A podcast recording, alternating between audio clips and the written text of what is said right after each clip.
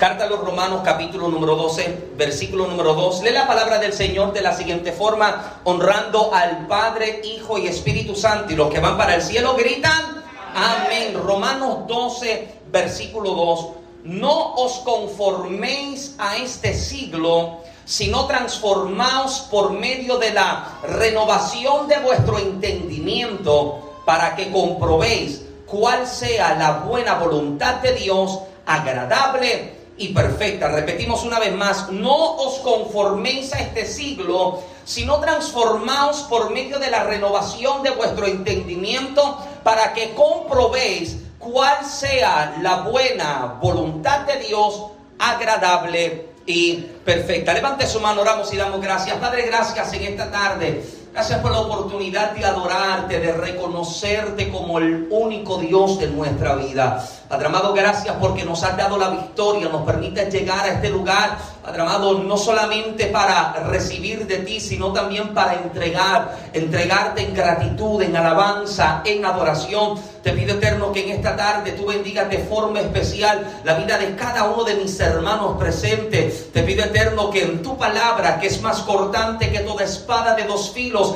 penetre hasta lo más profundo de cada una de nuestras vidas. Esa palabra tuya que parte, que separa, que divide los tuétanos y las coyunturas, que discierne los pensamientos y las intenciones de nuestro corazón. Padre amado, que tu palabra tenga causa y efecto en la vida de cada oyente y en la vida de cada recipiente. Atamos al hombre fuerte que se resiste, Padre amado, a tu palabra, a tu consejo y a tu enseñanza. Te pido eterno que mientras nos sentamos a la mesa, que tú nos hables, que tú nos sirvas, Padre amado, y que tu palabra nos inspire, desafíe, nos levante y nos lleve a ser quienes en ti debemos ser, eterno Dios. Que tu palabra, Padre amado, marque un nuevo tiempo, marque una nueva temporada en cada una de nuestras vidas Padre amado, condúcenos, guíanos, Padre amado, a tu voluntad que es perfecta, Padre amado, para nuestra vida. En el nombre de Jesús, atamos toda distracción en los aires, echamos fuera toda ave de rapiña que intenta tomar lo que sobre el altar es presentado.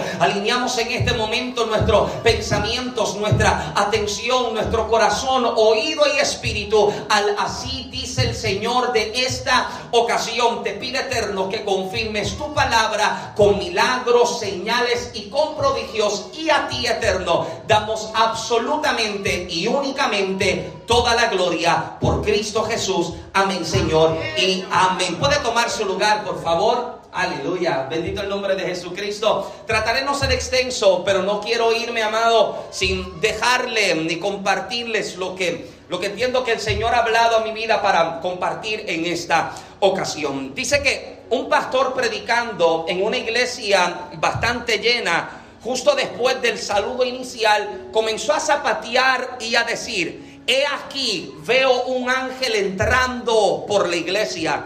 Y la iglesia comenzó a glorificar y continuó el predicador diciendo, he aquí que Él viene sobre los jóvenes. Y los jóvenes comenzaron a saltar. Y el predicador continuó diciendo, he aquí, está pasando sobre las hermanas. Y las hermanas comenzaron a saltar por todos lados y a hablar misterios y a brincar y a saltar por los aires, moviendo y sacudiendo su cabeza y su cabello con violencia y dando gritos a toda voz. El predicador siguió narrando, siguió narrando la trayectoria del ángel y dijo, y ahora viene al altar en medio de los obreros. Entonces la escena fue igual o más que en medio de las hermanas. Y cuando todos estaban ardiendo, dijo el predicador, he aquí, ese ángel es Satanás.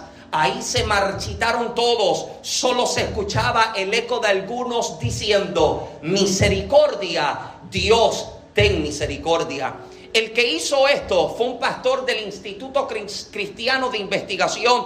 Lo hizo para probarles a las personas que estaban allí que es muy fácil engañar a los creyentes de hoy día, pues ahora solo hay un montón de charlatanes, sensacionalistas, emocionales y oportunistas que andan predicando en las iglesias y también un grupo selecto que no ha definido quiénes son y son movidos por cualquier grito brinco, movimiento o zapatazo. Entonces hay un mal que he visto en el pueblo de mentalidad débil, no débiles de enfermedad ni de pecado, sino débiles de identidad. No han sido formados correctamente. Estos son los que corren detrás de predicadores y profetas buscando una palabra y una experiencia. Lamentablemente son de los que tienen corta duración en el Evangelio porque el día en que ya no sienten o ya no escuchan, dejan de buscar y de servir. ¿Alguien me sigue todavía? Triste está por demás decir, amado, de que si nuestra vida es una conducida por mis emociones o por mis sentimientos, amado, habrá momentos en nuestra vida en las que nada se va a escuchar, nada se va a sentir, nada se va a palpar y quien no tiene definida cuál es la palabra que Dios ha trazado o establecido para su vida puede confundirse en situaciones como esta. Escuche bien, la iglesia del Señor no es una movida por gritos emocionales, por lenguas ni por experiencias de fuego, porque habrá reuniones en las cuales no habrán gritos, lenguas ni saltos, pero Dios sí estuvo presente. Mm, gracias a los cinco que me siguen todavía. Habrán reuniones, amados, en los que nadie caerá al suelo, nadie hablará lenguas, los ujieres no tendrán que agarrar a la gente. Sin embargo, eso no significa que Dios no estuvo. Me preocupan las conversaciones que puedo tener con personas que se encierran en una mentalidad como esta, que usted le pregunta cómo estuvo el servicio y te dicen el culto estuvo glorioso. Ajá, ¿qué sucedió? Yo brinqué, yo corrí, yo salté, pero cuando les preguntas cuál fue el texto bíblico, no mire la Biblia ahora, cuál fue el texto bíblico que se utilizó como base del mensaje, no lo recuerdan. Si se les pregunta cuál fue la temática o la línea de pensamiento que se trazó, muchos no la reconocerían porque están midiendo la efectividad de un servicio por la cantidad de personas que caen al suelo, cantidad de personas que corren y que salta. Sin embargo, Dios es mucho más que eso. El Espíritu Santo ha sido dado a la iglesia, no para que la iglesia caiga, no para que corran ni para que grite, sino para que puedan ser representantes del reino de Dios y que puedan anunciar y denunciar lo que desde la eternidad nuestro Padre Celestial está hablando. Una iglesia llena del Espíritu Santo entiende que hay etapas de sequedad, entiende que hay etapas de estancamiento pero reconoce que aún en esas situaciones el Eterno está presente. No lo siento, pero creo que Él está. No lo escucho, pero sé que Él está. No lo veo, pero reconozco que Él todavía está presente. Hay alguien que le pueda dar una alabanza al Rey en esta tarde. Aleluya, Él está. Dale con el codo al que tiene cerca y dígale Dios está o está. A lo mejor no lo siento, pero sé que Él está. A lo mejor no lo veo, pero sé. Habrá alguien que dice amén. Entonces entiendo que necesitamos una reformación de nuestro entendimiento para comprender que Dios es mucho más que una experiencia como esta. Él es mucho más, amado. Yo me convertí en un ambiente, amado, donde esa era mi mentalidad. Si yo no hablo lengua en el culto, el culto estaba apagado. Hello. Si el predicador no me oró y yo no caí al suelo, el, culto no fue bueno. Yo me convertí con 15 años. Estamos acostumbrados a ver una manifestación de Dios fuerte. De hecho, cuando nos convertimos, el único que danzaba era yo. Entonces estaba Juan Carlos, estaba Isaac, estaba mi primo José Luis, Ángel Luis, Manuel, estábamos todos en fila y el único que estaba brincando, dando puño y, tirando patas era Michael, el único que estaba sintiéndose así. Y el día en que no sentía algo como esto, yo decía, el culto está apagado. Porque yo iba al servicio buscando a ver qué era lo que la gente tenía que traer para que yo pudiese disfrutarlo. Si el culto no está bueno, es que el que cantó no cantó con unción. Si el culto no está bueno es que el predicador no trajo fuego de Dios. Amado, sin embargo, la gente que ha tenido un encuentro real, pesado, genuino con Dios, entiende que aunque nadie más traiga algo, yo sí puedo traer algo. A lo mejor el hermano no trajo fuego, pero yo traje mi propio fuego. Hello. Génesis capítulo número 22 muestra el momento en el que Dios habla a Abraham y le muestra, le señala una de las montañas de Moriah y le dice, entrégame a tu hijo único, a Isaac, entrégamelo en la montaña. Amado, imagínese el único hijo y Dios le especifica al que tú amas. Entrégalo en la montaña. Yo creo que si le pedía a la suegra se la llevaba amarrada también. Hello. No, le está diciendo, entrégame a tu hijo único al que tú amas. ¿Y sabes lo que hace Abraham? Lo amarra, bueno, no lo ha amarrado todavía, amarra, amarra lo que necesita para llevar el monte. Mira lo que me fascina que dice el texto. Abraham lleva leña, Abraham lleva soga, Abraham lleva un cuchillo y Abraham sube a la montaña.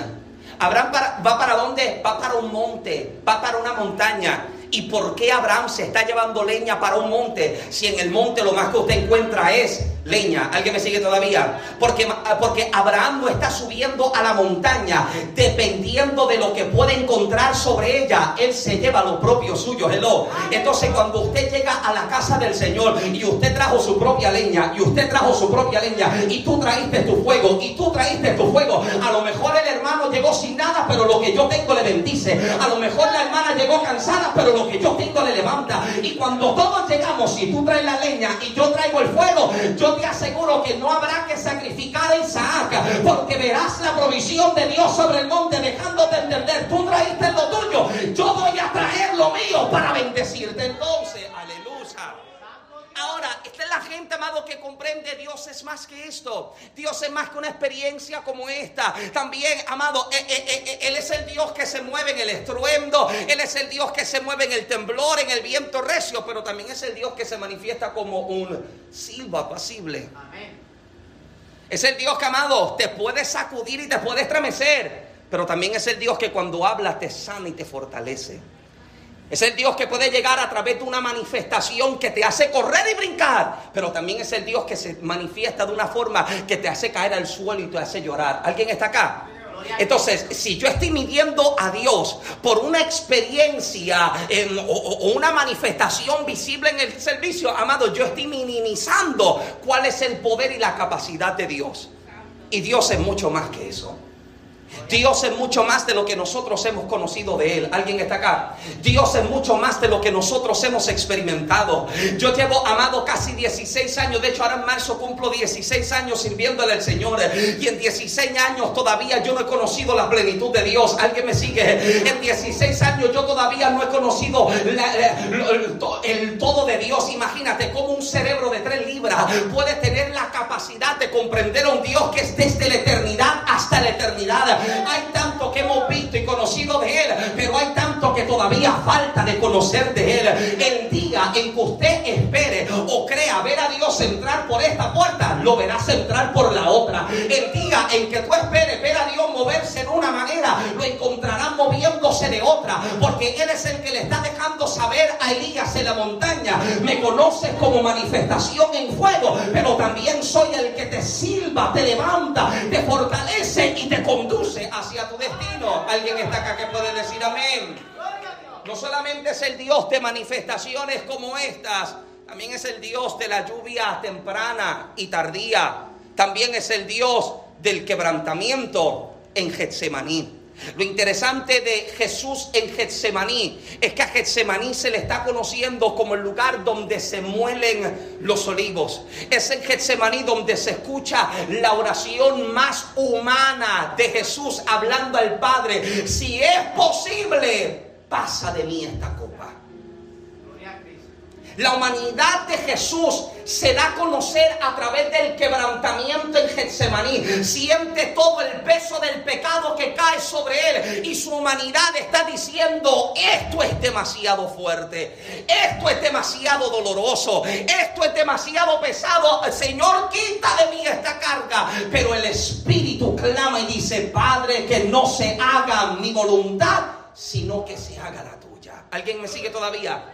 Es el Dios de manifestaciones, de poder, de fuego y de gloria. Pero también es el Dios amado que se manifiesta en el quebrantamiento. También es el Dios del desierto. También es el Dios de la soledad y de la oscuridad. Y yo creo que de tiempo en tiempo necesitamos una actualización de quién es Dios para nosotros. De tiempo en tiempo necesitamos recordar, amado, de que Dios es mucho más. Te das cuenta, como hablábamos en dos domingos atrás, hablábamos acerca de la primera computadora, ocupaba más de 1800 pies cúbicos sobre 18 mil tubos de vacío. Era un aparato de computadora en comparación a lo que tenemos ahora, una computadora de apenas 3 libras pesa, amado, y te das cuenta de que se puede estancar, se puede detener. Y una de las cosas, amado, que de tiempo en tiempo usted notará en su teléfono y en su computadora es una opción de actualización.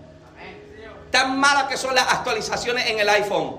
Porque se tarda. si usted tiene un internet malo, amado, esa actualización tarda una eternidad. Los que son boricua y han ido a comer en church en Puerto Rico, es peor que hacer la fila en church en Puerto Rico. Hello. Una actualización que se tarda, que es lenta. Sin embargo, la actualización es presentada por los proveedores del teléfono o del servicio con la intención, con la intención de mantener tu sistema al día, con la intención de mantener tu sistema en óptimas condiciones. Y te das cuenta de que en ocasiones Dios permite en que, se, en que sucedan ciertas cosas en nuestra vida para que podamos actualizar nuestro conocimiento de Dios para que nosotros podamos actualizar cuál es nuestra posición y cuál es la posición de Dios en nuestra vida. Amado, usted pudo haber pagado un dineral por una computadora, pero si no la mantiene refrescando su sistema, ella solo será una inversión perdida. Y te das cuenta de que la inversión que Dios ha hecho en tu vida no la quiere echar a perder. Por eso es que día a día te llama a la presencia, día a día te llama al encuentro encuentro. Día a día te llama a experimentar algo nuevo. Me fascina, amado, que nuestro Dios es Dios de cosas nuevas y cosas frescas. Dios nunca se estanca. Dios nunca se detiene. Dios nunca se para. Y el día en que lo espera de una forma, lo hace de otra. Porque Él desea de que nosotros como creyentes y como cuerpo de Cristo podamos vivir en la frescura del Espíritu. Porque es en la frescura del Espíritu Espíritu en que podremos entender qué es lo que Dios está haciendo. Ay, gracias porque Dios te está usando, hermano refugio. Aleluya. Esa, esa, es la frescura del Espíritu, donde comenzamos a comprender qué es lo que Dios está haciendo. Mi humanidad jamás entendería los procesos de Dios. De hecho, permítame hacer un paréntesis. Ayer hablaba con los hermanos que estaban en el retiro y le expresaban acerca de, eh, de, lo que Dios puede hacer como un milagro espiritual, como lo que Dios puede hacer como un milagro a través de la ciencia. Y yo ponía mi vida como ejemplo, desde que yo me convertí, bueno, sí, desde mis 14 años, yo sé lo que es que a mí se me profetice que Dios me va a sanar de mis condiciones de salud. Yo sé lo que es estar en los cultos y que me digan Dios te va a sanar, etcétera, etcétera, etcétera. Ahora, yo no dudo de lo que Dios es capaz. Pero si yo comienzo a limitar lo que yo creo que Dios puede hacer solo a una experiencia de acuerdo a lo que alguien vivió, yo es posible, amado, es posible de que yo pierda la oportunidad de ver a Dios hacer un milagro de una forma diferente. Yo le hablaba a los hermanos, de hecho, hasta con Juan Carlos hablaba esto una semana atrás, hablábamos acerca de la posibilidad de una operación a mis rodillas. ¿Alguien me sigue? El hecho de que yo tome la opción de irme a hacer una operación no significa que yo no tenga fe. Se me fueron cinco. No significa que yo no esté creyendo en la soberanía de Dios. Porque Él es el Dios que ha dado el conocimiento a la ciencia para meterse también en la sala de operaciones conmigo. Ahora, el proceso de recuperación es un proceso de dos años. ¿Alguien está acá? E incluso en eso el Eterno puede obrar y hacer que en vez de dos años se convierta en fracción del tiempo. ¿Alguien está acá? Pero entonces si yo me encierro a pensar de que solamente Él lo puede hacer de esta manera y Dios, Dios no es nada fuera de lo que yo conozco de Él, yo limito la soberanía de Dios. Yo limito el poder sobrenatural de Dios. Amado, y en ocasiones Dios quiere hacernos entender de que Él es más de lo que nosotros hemos conocido. En ocasiones utilizando herramientas que pueden causar dolor en nuestra vida. Escuche bien, amado, no hay cambios en nuestro cuerpo que lleguen sin dolor. Los dientes crecen con dolor, los huesos se estiran con dolor, el cuerpo madura con dolor. Y aunque nadie quiere vivir cambios con dolor, no se puede conocer el cambio sin ese dolor. Nadie quiere atravesar situaciones de dolor. Nadie quiere atravesar momentos, amados, donde somos rotos, donde somos quebrantados. Sin embargo, en ocasiones lo que Dios quiere hacer en nuestra vida lo hace precisamente a través de situaciones que nos sacuden, situaciones que nos desarman, situaciones que nos dejan al desnudo para entender de que hay cosas que están en mi control, pero hay cosas que no lo están. Hay cosas que están en mi alcance para trabajar, pero hay cosas que están solo al alcance de Dios para hacer. Duele olvidar para aprender. Duele soltar para recibir. Duele caerse para levantarse. Y en ocasiones somos reformados y transformados en tiempos de dolor y de persecución. Cambió la mentalidad de los hebreos en la esclavitud de Egipto. La mentalidad de los judíos en el cautiverio babilónico. Cambió la mentalidad de la iglesia en la persecución del primer siglo. Y ha cambiado la mentalidad de la iglesia en una pandemia global. Escuche bien esto. Según estadísticas hechas entre el 2020 y el 2021, más de un cuarto de millón de personas se convirtieron al Señor en la temporada del encierro. Porque a pesar de que nos distanciamos por un tiempo, Dios siempre se mantuvo cerca. Y a los quebrantados de corazón y tristes de espíritu, socorrió mostrándole como Salvador, Redentor y amor eterno en su vida, amado. Si yo le invito a Dios a que Él solo se mueva en el templo, pierdo la oportunidad de que haga algo en casa, pierdo la oportunidad de que haga algo en el trabajo, pierdo la oportunidad de que haga algo en la comunidad. Él es el Dios que no se encierra y nada lo detiene. Aleluya. Oh, amado, yo quiero predicarlo a usted en esta tarde. Él es el Dios que no tiene fronteras ni limitaciones y tiene la intención de seguir obrando en nuestra vida. Tiene la intención, amado, de tomar los escenarios más difíciles de nuestra vida y convertirlos en escenarios de formación y de crecimiento.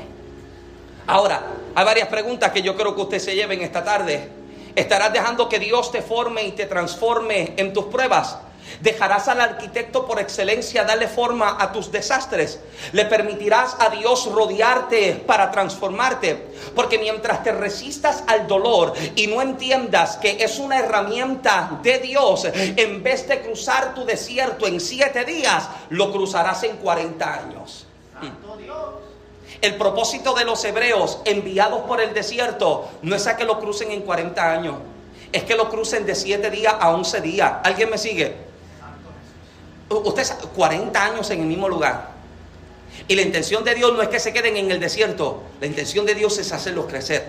La intención de Dios es poderse revelar a su vida. Ahora, luego de todo lo que hemos vivido en esta temporada, podemos preguntarnos lo siguiente. Hemos cambiado para mal, negativo amado, porque hemos crecido. A pesar de todo, hemos crecido. A pesar de todo, hemos madurado. A pesar de todo, hemos aprendido. A pesar de todo, amado, hemos recibido. Porque entendemos que aún dentro de los conflictos y de las situaciones más adversas de nuestra vida, podemos descansar sobre la verdad de que Dios todavía está presente, amado. Podemos descansar sobre la verdad de que Dios nunca te soltó, de que Dios nunca te dejó, de que nunca te desamparó, de que pudiste caminar por el valle de sombra y de muerte sin temor alguno, porque Dios estaba contigo, de que pudiste salir del lodo y del fango, porque Dios extendió su mano y puso tu pie sobre piedra. Alguien dice amén, de que en medio del momento difícil pudiste saltar tus ojos a los montes y entender que tu ayuda y tu socorro viene de Jehová. Dolió, pero Dios no me soltó. Me dolió, pero el Eterno no me dejó. Me dijo, estoy contigo te duele, pero estoy contigo, te aprieto, pero estoy contigo, lloras, pero estoy contigo. Alguien que glorifique al Eterno porque te dice, sé que te dolió, pero no te solté. Esa es la esperanza que tenemos, que la mano de Dios me sostuvo a lo largo de todo el proceso, de que la mano de Dios me agarró y no me dejó amado. Oh, es tan poderosa esa mano de Dios, amado, que cuando, cuando Él te toma en sus manos, nadie te puede arrebatar de ella. Nadie tiene la capacidad, ni el poder, ni el potencial de arrebatarte de las manos de Dios. Él te dice, si yo te agarro, yo no te suelto y nadie te toma de mis manos. ¿Alguien dice amén en esta tarde? Aleluya. Tranquilo que ya mismo yo comienzo a predicar. Estamos, estamos saludándonos. Yo no prediqué el domingo pasado. Aleluya. Aleluya. Algo Dios está haciendo. Algo Dios está trabajando. Y esta es la esperanza que tenemos, amados, de que Dios utiliza aún los escenarios más difíciles para formar algo en nosotros. Algo Dios formó. Yo sé que usted puede mirar hacia atrás en su historia y entender, amado, de que hay cosas que usted posiblemente pensaba que jamás iba a poder superar. Sin embargo, Dios estuvo contigo en ellas. Él no te soltó, Él no te dejó y utilizó en ocasiones los escenarios más adversos para, para convertirlo en un escenario de formación para tu vida. Está trabajando áreas de nuestra vida, amado. Todos todavía estamos en la formación de Dios. A menos que usted haya nacido en la estrella y se, y crió en una luna. Amén. Ninguno de ellos, ¿verdad? Ninguno de ustedes. No, no. A menos que usted haya nacido en otro planeta, eh, usted está exento de esto. Pero nosotros, los humanos, los, los mortales, los que hemos nacido acá, todavía estamos siendo formados por Dios. Está trabajando con nuestro carácter, con nuestras emociones, está trabajando con nuestros pensamientos, está trabajando con las áreas de nuestra vida, pero algo sabemos y es que Dios está trabajando. Escuche bien, hay momentos en que las herramientas que Dios va a utilizar para probarnos y aprobarnos no, no necesariamente serán personas ni lugares que nosotros creemos como lugares donde necesariamente Dios está. En ocasiones, esto lo hablaba ayer en la conferencia, de cómo en ocasiones el mejor consejo que usted recibe a veces no llega ni de un creyente. Porque Jetro visita a Moisés y Jetro le da el mejor consejo que Moisés necesita para su liderazgo. Delega sobre la gente porque Moisés tú te estás matando. Ahora, si yo limito lo que Dios hace solamente a través de un grupo de personas o de un escenario específico, es posible, amado, es posible de que yo corte la posibilidad de que Dios pueda hacer algo nuevo a través de gente diferente. Mire, eh, Fernando testificaba algo ayer y yo recordaba una experiencia que yo tuve cuando yo tenía 16 años. Cuando yo tenía 16 años, nosotros vivíamos en el polo de Santa Isabel, al sur de Puerto Rico. Y cuando estábamos en Santa Isabel, recuerdo que eh, mi familia, mis primos vivían en un residencial que se llamaba eh, Pedro Descartes y nosotros vivíamos en otro residencial público que se llamaba el Rincón Taíno. Ahora, había una avenida principal que conectaba directamente hacia el pueblo, pero que cruzaba de frente al Rincón Taíno y al Pedro Descartes. De hecho, si usted se paraba frente al Rincón Taíno y usted miraba, usted podía ver hasta la entrada de la calle que daba para el residencial Pedro Descartes. Entonces, como mis, mis primos vivían en otro residencial y nosotros vivíamos en otro, nosotros nos pasamos la mayor parte de nuestro tiempo en el otro residencial. Ahora, estos dos residenciales estaban en conflicto, estaban en guerra. O sea, se metían, tiroteaban, hacían de todo. Pero nosotros, creyentes, nosotros eran las 12 de la noche y nosotros caminando por la calle, por la carretera, aunque esta gente lo que estaba buscando era para matarse. Y yo recuerdo que una noche, eran como la 1 y 30 de la noche, la 1 y 30 de la noche, y yo voy saliendo del, del Pedro M. Descarte, del residencial Descarte, para casa. Y recuerdo que había una bodega de comida china, mira, Amado, la comida china de Estados Unidos no se compara a la comida china de Puerto Rico. Ah, Jonathan, esa comida china de la Junta, eh, eh, eh, comida china de acá, eso no se compara a la comida china de Puerto Rico. Y, yo recuerdo que yo voy cruzando por la bodega china y de momento hay un anciano borracho, pero muerto borracho. El hombre estaba en silla de ruedas y le habían amputado ambas piernas. Y el hombre está, como decimos en Puerto Rico, estaba picado. El hombre tenía una jumeta, el hombre estaba así. Y me mira y me pregunta, ¿y tú qué estás haciendo con lo que Dios puso en tus manos? Dime, ¿qué tú estás haciendo con lo que Dios te dijo que tú tienes que hacer? Yo no sé si al hombre se le desapareció la nota, si se le desapareció la borrachera, pero yo sé de que fui confrontado por una persona que no habla lengua, no está en la iglesia, no viste como creyente. ¿Alguien está acá todavía? Y en ocasiones lo que Dios quiere hacer en nuestra vida, amado, posiblemente yo nunca lo quiera recibir ni del pastor, ni del profeta, ni del evangelista, ni de nadie, pero Dios va a tener que levantar una piedra para dejarte saber, hay algo que Dios está exigiendo y demandando de ti. ¿Lo hace o lo hace? ¿Te levantas o te levantas? Aleluya. ¿Y sabe a quién Dios quiere utilizar? para traer formación a su pueblo en esta ocasión, que es lo que vamos a utilizar como base para hablar acerca de lo que hemos leído al principio, en una ocasión, es precisamente Babilonia. Babilonia es una tierra de impíos, de perversos y de gente alejada de Dios que solo desean conquistar, dominar y poseer la tierra. De hecho, cuando definimos el nombre de Babilonia, lo podemos conocer como confusión. Babilonia se puede definir como confusión. Ahora, mientras estudiaba, esto me bendecía hasta los ruedos del pantalón, porque es la herramienta que Dios está utilizando para formar a los hebreos. Es la herramienta que Dios está utilizando para trabajar con su pueblo. Sin embargo, los enemigos lo conocen como la tierra de confusión. Y cuando yo no comprendo de que el escenario en el que yo estoy no fui movido por Satanás, sino por Dios, amado, comienzo a confundir de lo que comienzo a ver y de lo que está a mi entorno y a mi alrededor. Si no comprendo que soy traído a Babilonia para ser procesado y trabajado por Dios, es posible de que todo el tiempo que esté en Babilonia me resista a lo que Dios está haciendo. Se puede definir como confusión, pero no es el lugar que el enemigo escogió para destruirlo, sino que es el lugar que Dios diseñó para trabajarlos y para formarlos. Ahora, si el enemigo logra desenfocarme, pierdo de perspectiva lo que Dios está haciendo dentro de esta situación. Y es posible, amado, de que entonces caigamos en esta situación en la que comenzamos a claudicar entre pensamientos y comenzamos a hacernos preguntas como esta. ¿Por qué a mí si soy fiel? ¿Por qué ahora si ahora es cuando más yo busco a Dios? ¿Por qué a mi casa y a mi familia si somos temerosos de Dios? ¿Alguien está acá?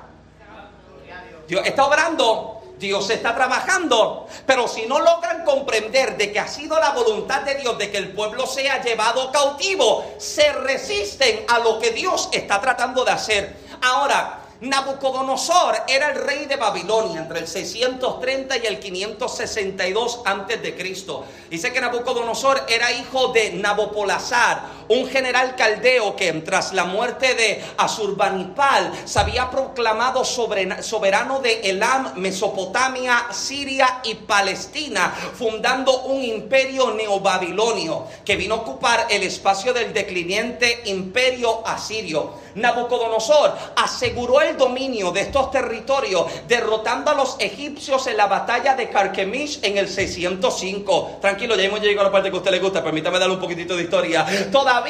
En vida de su padre, muerto Nabopolazar en aquel mismo año, Nabucodonosor le sucedió y se consagró a la tarea de consolidar el imperio que había heredado, combatiendo incesantemente, incesantemente contra sus enemigos enemigo en la zona de Sirio-Palestina. Ahora, Nabucodonosor era conquistador dominar y, subyugar a, los, a las naciones vecinas bajo su poderío era su enfoque. Sin embargo, este hombre tenía también otras estrategias de cómo atemorizar a las naciones. Cuando entraba o quitaba o dejaba un rey en el, eh, del reino en el que estaba conquistando, pero se llevaba víctimas y rehenes para que el pueblo le sirviera por la, por la vida de lo suyo. Esta era la manera en que podía infundir temor y pánico a la gente. ¿Alguien me sigue? Usted se sienta a mirar lo que está sucediendo en las noticias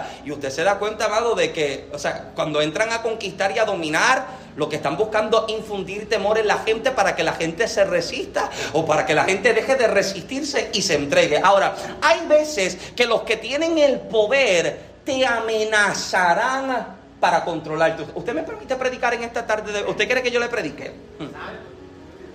Esta gente, como solo entraba con su gente, destruía todas las cosas, tomaba rehenes para que los que quedan con vida le sirvan con fidelidad. Si quieres ver que los tuyos sigan con vida, sírveme con fidelidad. Y era la forma en la que lograban meterse en la mente de la gente que quedaba con vida en los reinos y terminaban entonces sirviéndole. Y me preocupa, amado, me preocupa que haya gente en posiciones de poder en posiciones de autoridad y la única forma en la que pueden mantener a la gente caminando con ellos es precisamente metiéndose en su mente como para controlar lo que hacen o lo que dejan de hacer. ¿Me permite predicar en esta tarde? Es el tipo de personas que amenazarán el propósito de Dios en tu vida si no vives a la altura ni de acuerdo a lo que ellos mandan o exigen de ti. Y lo que ahora está sucediendo es que Nabucodonosor específicamente entra en Judá y toma consigo lo que él consideraba los trofeos. Los trofeos eran utensilios de la casa de Dios y su tesoro más, más preciado eran entonces las víctimas. Ahora, Nabucodonosor decide tomar jóvenes para llevarlos a Babilonia, pero era específico en las cualidades que ellos debían temer, que debían tener. Me sigue todavía, ya mismo llegamos. Ah, habían unas cualidades específicas que él exige de las personas que han de ser llevadas. Usted mira el libro de Daniel, el capítulo número uno, y usted comienza a observar cuáles eran las características de las personas que debían ser llevadas. Número uno, eran personas sin tacha, eran personas que vivían guardados para Dios, era sinónimo de la gente que vivía en santidad para Dios. El objetivo de Nabucodonosor era corromper la santidad de aquellos que habían decidido vivir para Dios. Número dos, eran de buen parecer, se parecían a mí. Gracias por su entusiasmo. Eh, esta, esta es la mentalidad de él buscar personas de buen parecer. Él estaba buscando personas de una buena apariencia. Era sinónimo de alguien de buen testimonio. Te das cuenta de que cuando el enemigo no ha logrado dominarte metiéndote miedo, la única forma en la que él entiende que te puede detener es tratando de dañar tu testimonio. Gracias a los tres que están conmigo todavía. O sea, esta es la mentalidad que tiene Nabucodonosor. Número tres, enseñados en sabiduría. Era gente prudente. Era el tipo de persona que habla con cuidado, de forma justa y adecuada, con cautela, con moderación, con previsión y reflexión, con sensatez y precaución. Esta es una persona prudente. Eh, número 5, no sé en qué número voy porque no lo tengo escrito aquí. Sabio en ciencia y buen entendimiento. Habla de gente con discernimiento. Quienes sepan discernir y reconocer entre lo bueno y lo malo. Porque una iglesia sin discernimiento, mm, un pueblo que no puede distinguir entre lo que es y lo que no es. ¿Alguien, alguien me sigue todavía? Amado, la amenaza más fuerte que como iglesia vivimos, y esto lo hemos hablado en diferentes semanas atrás, la carga, la opresión, la lucha para que usted llegue a la casa de Dios. Te das cuenta de que el enemigo tiene un objetivo, cortar y detener lo que Dios está haciendo. Cortar y aplastar lo que Dios está haciendo. Y como no puede detener a que usted siga orando, a que usted siga sirviendo, a que usted siga clamando, ¿sabe lo que entonces comienza a hacer? Se mete para tratar de corromper el corazón de aquel que puede discernir. ¿Te das cuenta, amado, de que la gente que puede discernir en el espíritu es el tipo de persona que la mayoría de la gente le saca el cuerpo? Mm. Porque de momento te mira, mira, amado, yo recuerdo que cuando yo me convertí, habían estas hermanitas, José, yo no sé si tú llegaste a ver este tipo de hermanas, las que se amarraban el moño en cebolla y cuando daban un zapatazo en el suelo, tú decías, Dios va a hablar. Porque eh, eh, era una gente, amado, que tenía, tenía una, una, mira, amado, te miraban y, mira, a mí por mi condición las rodillas me chocan, cuando estoy nervioso me chocan más y cuando me miraban, alguien sabe, o sea, porque tienen, tienen este, este don para discernir y pueden mirar una mirada, ya te estudiaron y ya saben de que salud, ya saben de que algo como que está mal, ya saben de que algo como que se movió. Y si el enemigo logra romper y sacar de entre el pueblo de Dios la gente que vive en el espíritu y que puede discernir, amado, si esa gente ya no está en el pueblo, cualquier cosa puede pasar. Cualquier cosa puede pasar si ya no hay gente que puede discernir. Siguiente, idóneos para estar en el palacio. Era representativo de fuerza, de poder y de voluntad. Es quien reconoce quién Él es y que no retrocede sin importar lo que ve. Este era el tipo de características del tipo de personas que Nabucodonosor pide que sean llevados. Ahora, la encomienda era que se les enseñe la lengua que se les enseñe el lenguaje de los caldeos, que se les enseñen, o sea, ya no van a seguir hablando hebreo, ahora el idioma lo van a cambiar. Tan pronto los traigan en el reino, lo primero que hay que hacer es cambiar su forma de hablar, porque si algo distingue al pueblo de Dios es que siempre habla un lenguaje de fe. Es el tipo de persona que llaman las cosas que no son como si fuesen. Es el tipo de persona que puede encontrarse en crisis o en adversidad, pero sigue confiando de que Dios todavía está conmigo. Alguien dice amén. La gente que tiene fe, amado, usted lo escucha hablar y te inspira fe, te levanta, te desafía. Y el propósito del enemigo es cambiar este lenguaje en el pueblo, que ya no hable fe, que ahora solamente hables crisis Ahora solamente hables dolor. Ahora solamente hables adversidad. Ahora solamente hables necesidades. Que se te cambie tu forma de, hablar. Este era el objetivo que tenía. Buscar jóvenes con estas características. Y vamos entonces a cambiarle su forma de hablar. Ahora, no solamente busca cambiar su forma de hablar. Sino que ahora está, está motivado a cambiar incluso sus nombres. Usted posiblemente cuando se sienta a mencionarlo, usted menciona a estos cuatro hebreos como Daniel, eh, Sadrach, Mesach y Abednego, ¿verdad que sí? Sin embargo, estos no son los nombres eh, hebreos que ellos tienen, estos son los nombres caldeos que se le dieron, estos son los nombres que se le dan. Sin embargo, Daniel es el mismo, pero a Daniel se le cambia el nombre. Mira, mira cuál era el significado de los nombres de estos jóvenes. Era Daniel, Ananías, Misael y Azarías. Estos son cuatro de los jóvenes que son traídos y que tienen tiene la intención el enemigo de cambiar toda su imagen, cambiar su mentalidad, cambiar su forma de hablar. Lo primero que dice es que se le cambie su forma de hablar. Número dos, vamos a cambiarles el nombre. Note esto. El nombre de los hebreos siempre hablaba acerca de quién era Dios para ellos. El nombre de Daniel significa Dios es mi juez. Ananías significa Jehová es piadoso. Misael significa quien pertenece a Dios. Y Azarías significa Jehová ha ayudado. Nabucodonosor se dice, no quiero que traigan o que tengan en memoria al Dios de sus padres. Por lo tanto, para que olviden sus raíces y de dónde vienen y de la libertad en la que vivían, vamos a buscar cambiar su nombre. Mira el nombre que le ponen. A Daniel lo llaman Belsasar, significa el protector del rey. Ananías significa Sadrach, siervo de Sin. Sin era el Dios de la luna. A Misael lo llaman Mesac, que significa quien como Aku. Era un dios pagano primordial de Babilonia. Y a Azarías lo llaman Abednego, que significa el siervo de, de Nebo. Era el dios principal de los babilonios. Nabucodonosor decide cambiar el enfoque de los jóvenes, que ya no vean a Dios, sino que vean el Dios de los caldeos. Hacer quitar de la escuela el que se ore. ¿Alguien me sigue?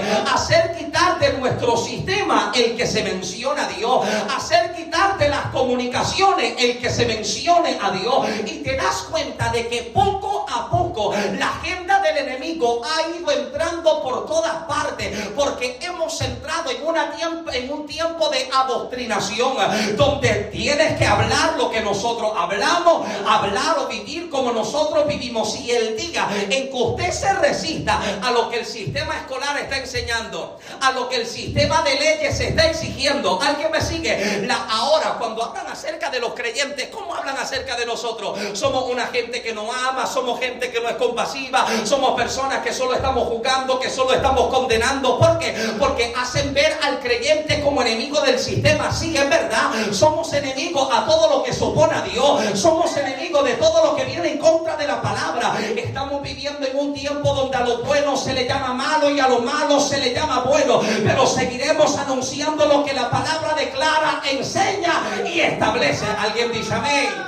Esto no se cambia. Esto no se negocia. Nosotros seguimos todavía en la misma postura y en la misma posición. Ahora, ¿te das cuenta, amado, de que están buscando cambiar? Están buscando cambiar por completo la vida de estos jóvenes. Si cambian posiblemente sus nombres, su vestimenta, su forma de hablar y su forma de vivir, si cambian eh, su lengua, si cambia la forma en la que están hablando, ellos creen si cambiamos cada una de estas cosas, podemos cambiar su mentalidad. Porque el propósito es no cambiar solamente lo que es visible, vamos a meternos adentro y vamos a cambiarlo desde acá. Mira, amado, el tiempo en el que vivimos es uno tan peligroso en el que antes cuando usted miraba los muñequitos, vamos a hablar acerca de los muñequitos, me permite hablar, ¿verdad? Ah, veíamos los muñequitos y antes como que te dejaban con la duda. Uno veía algo en los muñequitos y uno decía, ¿salió o no salió eso? ¿Será que yo lo vi o no lo vi? Uno observaba cositas, por ejemplo, yo recuerdo que cuando yo era un niño, recuerdo un episodio llamado que nunca se me olvidó. Era un episodio de SpongeBob SquarePants. ¿Alguien, alguien sabe quién es SpongeBob? La, la esponja Bob es en español, la esponja Bob. Y SpongeBob, hay un episodio en el que está jugando de mamá y papá con Patrick, con Patricio. SpongeBob se hace la mamá y Patrick se hace el papá. Y yo tenía, ¿qué? 10 años cuando yo vi eso, 9 años. Episodio viejísimo. Y cuando yo lo vi, yo miraba eso y yo decía, esto como que está raro. Yo era un niño, esto como que no, no, no me parece. Ahora, este año que pasó, cuando fue el mes de, del Pride Month, comenzaron a anunciar todos los canales televisivos cuáles son sus personajes de, esta ideología. Y Nickelodeon, que son los patrocinadores o los creadores de SpongeBob, sacaron a su personaje. Y el personaje principal, principal de este movimiento en Nickelodeon es SpongeBob. ¿Alguien está acá? Y te das cuenta de que nuestros niños se pueden sentar a ver televisión. Juan Carlos me, me mostró un video un tiempo atrás de ¿Cómo se llama? Los Muppets. ¿Usted sabe quiénes, son los Muppets? ¿Usted recuerda eh, Miss Piggy y, y, ¿Cómo se llamaba el sapito? ¿You remember the frog's name? Eh, ese mismo, pero usted sabe quiénes son los Muppets, ¿verdad? Había uno que tenía la nariz así como encorvadita hacia frente. Él era de color gris, era como con negro, ¿verdad que sí? ¿Cómo se llama? He's blue, right? Azul con gris, right? And the nose like that. Ese mismo, tenía la nariz así hacia el frente. Y hay un episodio, esto en, Disney Channel, ¿verdad que sí? En Disney Channel está, está este episodio en el que están buscando a, la Cenicienta. Están buscando a Cenicienta porque la noche anterior tuvieron la, la, la, la, vestimenta esta de gala y todo el mundo salió y se quedó el zapato de Cenicienta. Y están buscando dónde está Cenicienta porque hay que devolverle el zapato. Y de momento se están preguntando y sale este personaje, el, el narizón. El narizón sale, sale el personaje y él dice, es que yo tengo que contarle un secreto, es que yo tenía miedo de que ustedes me rechazaran, ahora yo tengo que dejarles saber y dio media vuelta y se convirtió en Cenicienta. El personaje es un niño, pero comienza a decir, pensando en que ustedes me iban a juzgar por lo que yo creo de mí, por eso decidí esconderme. Entonces nuestros niños con 5, 7, 9, 10 años se sientan inocentemente a ver la televisión, a ver los muñequitos, sin darse cuenta de que esta agenda satánica se ha metido para endoctrinarlo, hacerles creer esto es lo bueno, esto es lo correcto. ¿Alguien está acá? Ahora nosotros como iglesia no podemos callar lo que hemos visto, lo que hemos creído y lo que hemos recibido de nuestro Padre. Amados, seguiremos anunciando lo bueno como bueno y a lo malo lo seguiremos llamando como malo. No cambiaremos nada de esto, amado. Y te das cuenta de que esta es la intención precisa que tiene Nabucodonosor tratar de cambiar su identidad. Voy a cambiar la identidad de ellos para que no reconozcan quién es Dios en su vida. Sin embargo, usted debe entender, amado, de que las modas pueden cambiar, los carros pueden cambiar, el estilo de música puede cambiar, pero aquel que sabe quién él es, quién es ella en Dios, entiende que su identidad y que su imagen y que su diseño en Dios no está sujeto a lo que el mundo está diciendo de mí. Yo soy todo lo que Dios está diciendo de mí. Y yo quiero vivir a la altura de todo lo que Dios está hablando y exigiendo sobre mi vida. Aleluya. Tranquilo, ya mismo estamos llegando a la finalización del mensaje. Esta es la agenda que tiene, meterse y desde adentro cambiar su sistema, cambiar su mentalidad. Sin embargo, te das cuenta de que la intención de Dios es que nosotros no seamos ajustados por el sistema de este mundo. Gloria a Dios. Que nosotros no nos conformemos a este sistema. Cuando usted habla de conformar, habla de conformar. Habla de una formación, amado. Y Dios está tratando de que nuestra mente sea formada por su palabra, sea formada por el carácter de Cristo no por el sistema en el que estamos viviendo. ¿Alguien dice amén? Que no seamos ajustados por lo que el mundo o por lo que los movimientos de este tiempo están tratando de desarrollar o de crear o de forcear en nuestra vida, amado. Nosotros somos todo lo que Dios está diciendo que nosotros somos y nuestro llamado, amado, es al no ser ajustados a este sistema. Usted mira a Daniel y dentro de todo este proceso en el que son jóvenes que son llevados cautivos, Daniel se da cuenta de la tierra en la que está. Él se da cuenta del tiempo en el que está viviendo. Sin embargo, a él le pudieron cambiar el nombre. Trataron de enseñarle la lengua. Trataron de cambiar su apariencia. Pero él sigue creyendo en el Dios de sus padres. Hello. Usted como padre tiene responsabilidad. Enséñale a sus hijos la palabra. Para que cuando el sistema del mundo intenta hacerles creer otra cosa, ellos puedan decir negativo yo sé lo que Dios dice de mí. Yo nací niño y yo soy niño. Nació niña, se queda niña. Alguien está acá y no seremos amoldeados ni formados por el sistema tan perverso de este mundo. Aleluya. Daniel está viendo esto. Daniel sabe lo que se está moviendo, pero el pensamiento de Daniel es vivir separado y apartado para Dios. Mira lo que la Biblia enseña. Usted conoce este verso mejor que yo. El famoso verso 8 del capítulo 1 de Daniel cuando dice que Daniel hizo que propuso en su corazón no contaminarse con la comida del rey. No que la comida que se le está dando a Daniel no era buena, al contrario. Si usted está comiendo la comida del rey, usted sabe lo que es ver un churrasco ahí. un T-bone steak. ¿Alguien está todavía conmigo? Usted, usted encontrarse con un ribeye, como, sea, o, usted ha visto, usted sabe lo que, lo que es un steak wagyu, usted, eh, eh, eh, el tipo de, grasa intermuscular que tiene, amado, son, unos steak, un, pedacito de steak así, amado, te puede costar sobre 250 dólares. Usted sabe lo que el rey come, el rey no está comiendo lo que todo el mundo está comiendo, el rey está comiendo lo mejor del reino. Ahora, ¿qué Daniel puede considerar como algo que le puede contaminar y le puede dañar? Bueno, dos cosas conoce Daniel. Número uno, es que Daniel conoce la ley mosaica. Capítulo 11 de Levítico comienza a detallar el tipo de cosas que Dios le está diciendo al pueblo que eviten, que se resistan, que no coman. Habla acerca de animales que Dios le está diciendo, este tipo de animal no quiero que lo consuma, no quiero que lo coma. Dios le está librando de tantas cosas y Daniel puede conocer lo que la ley mosaica establece. Número dos, también conoce las culturas de Babilonia, conoce las culturas de los reinos vecinos. ¿Y sabes cuál era una de las culturas de los caldeos? Tomar precisamente los animales que los hebreos o los judíos consideraban como inmundos y los sacrificaban a sus dioses. Este tipo de animal los sacrificaban a sus dioses y de la mejor carne que se sacaba del animal se ponía a la mesa del rey. Entonces el rey tiene delante de él los mejores cortes de carne en todo el reino. Y Daniel lo ve. Usted sabe lo que es ver carne así jugosa con hambre. Ayer nosotros estábamos en el ayuno y Sandra hizo, Sandra hizo una sopita, amado, que nosotros... ¿Quién quiere repetir, amado? ¿Qué tú hiciste con todo eso, Fernando? Tú le diste muerte. Uno con tanta hambre, mira, lo peor es hacer compra en el supermercado con hambre. Porque usted lo compra todo, aunque después no se lo coma. Hello. Lo peor usted dice al Walmart, al Piggly Wiggly, que yo nunca entro, o al Publix, a hacer compra enmayado, amado porque todo lo quiere.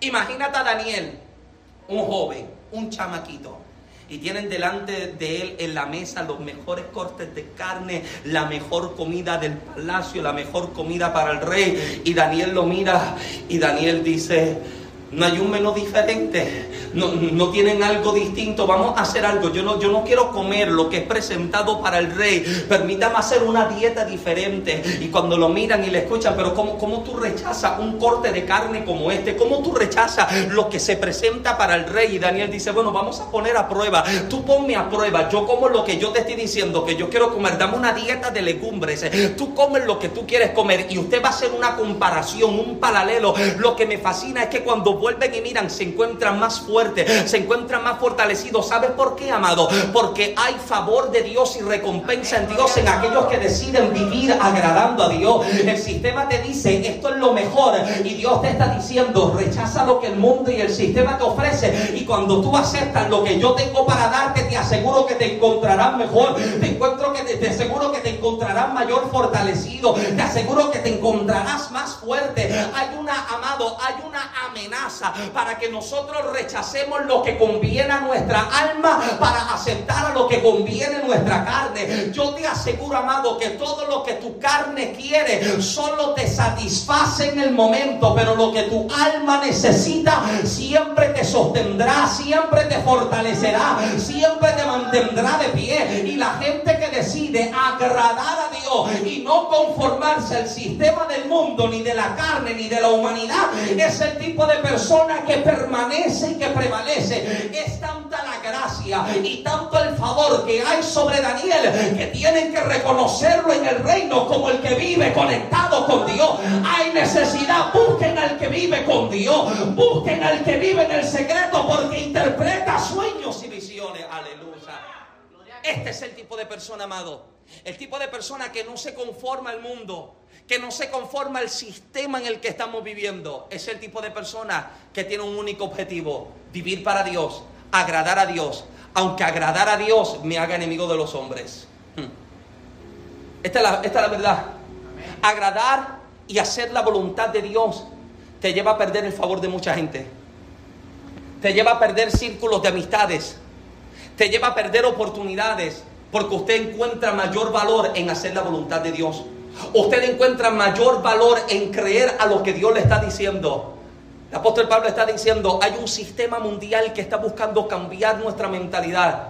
Pero no te conformes a él. Has sido llamado a vivir diferente. Y hemos sido llamados, amado, a vivir diferente para Dios. Póngase de pie conmigo, por favor.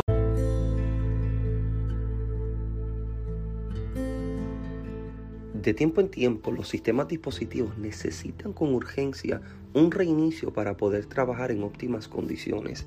Y qué interesante es pensar que Dios anhela darle un reinicio a nuestras vidas para que podamos trabajar en aquello para lo que nos envía. La frase reiniciar parece alarmar a muchos, pero la verdad es que con urgencia el cuerpo de Cristo necesita un reinicio. Reinicio en muchas áreas mal enseñadas y mal edificadas. Y en ocasiones lo más difícil es aprender a desaprender, pero es lo necesario para poder trabajar en óptimas condiciones. Esta es la nueva serie de mensajes predicada en Casa de Dios con el título Reinicio. Así que disfrutan de la palabra predicada y enseñada en nuestra congregación. Muchas bendiciones.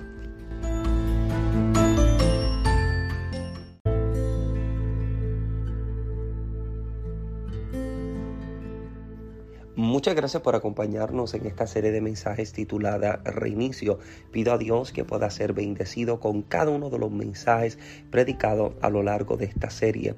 Estamos convencidos que esta palabra ha nacido en el corazón del Padre para darle el reinicio necesario a nuestras vidas y enviarnos a cumplir con nuestra asignación. Si ha sido bendecido, déjanos saber en los comentarios o abajo, escríbenos, sabe que puedes encontrar siempre toda nuestra información de nuestra redes sociales y también la forma en que puedes contactarte con nuestro ministerio. Si deseas ser parte de la experiencia que estamos viviendo en Casa de Dios, te invitamos a que nos acompañes en el 537 de la South Elm Street en el pueblo de Adel en el estado de Georgia. Somos una congregación enfocada y decidida en ver lo extraordinario de Dios en nuestro tiempo. Soy el pastor Michael Santiago y con brazos abiertos estaremos esperándote y recibiéndote para que seas parte de lo nuevo que Dios está haciendo en casa. Muchas bendiciones.